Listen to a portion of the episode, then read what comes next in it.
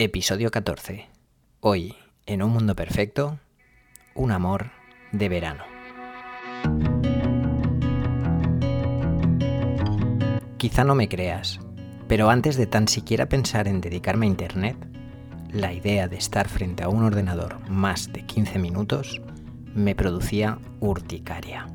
Siempre fui antipantallas.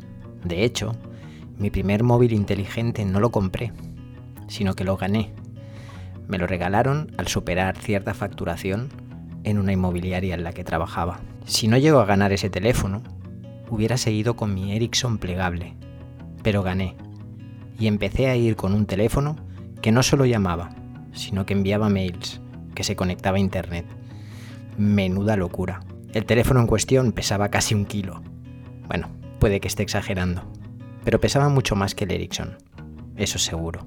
Muchos años más tarde abrí mi propia inmobiliaria. El primer año me fue bien, así que pensé en hacer otras cosas al mismo tiempo.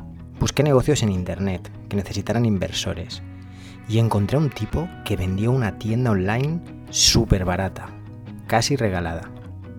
Como no tenía ni idea, pensé, ¿sabes qué? Si vamos a empezar, mejor hacerlo con algo que no me cueste mucho dinero. Así que compré la tienda cuando lo hice, facturaba 50 euros a la semana. Eso bruto y en una buena semana. No sabía ni siquiera subir los productos a la web. No tenía ni idea de escribir descripciones, ni de posicionamiento, ni de Google, ni de Facebook, ni de copy. No tenía idea de nada. Así que hice dos cosas. Primero empecé a estudiar. Segundo, contraté a gente que sí supiera. Empecé por dos profesionales. Uno hacía anuncios el otro hacía SEO. El de los anuncios me engañó, perdí muchísimo dinero con él. El SEO, en cambio, hizo un gran trabajo. Pero claro, el SEO es lento y yo tenía prisa. Poco a poco la tienda empezó a vender. De 50 euros a la semana, en pocos meses, pasamos a 50 euros al día, luego a 100, así hasta los 500 euros al día. Tardé un año y gasté miles de euros. Entonces, un día, llegó Google, cambió todo su algoritmo y como habíamos hecho algunas cosas no del todo bien, me penalizó, dejándome sin ventas, cero, nada. Abandoné completamente el proyecto. Pero me enamoré de Internet. Aunque más que un amor verdadero, parecía más bien un amor de verano. Volví a trabajar en inmobiliarias.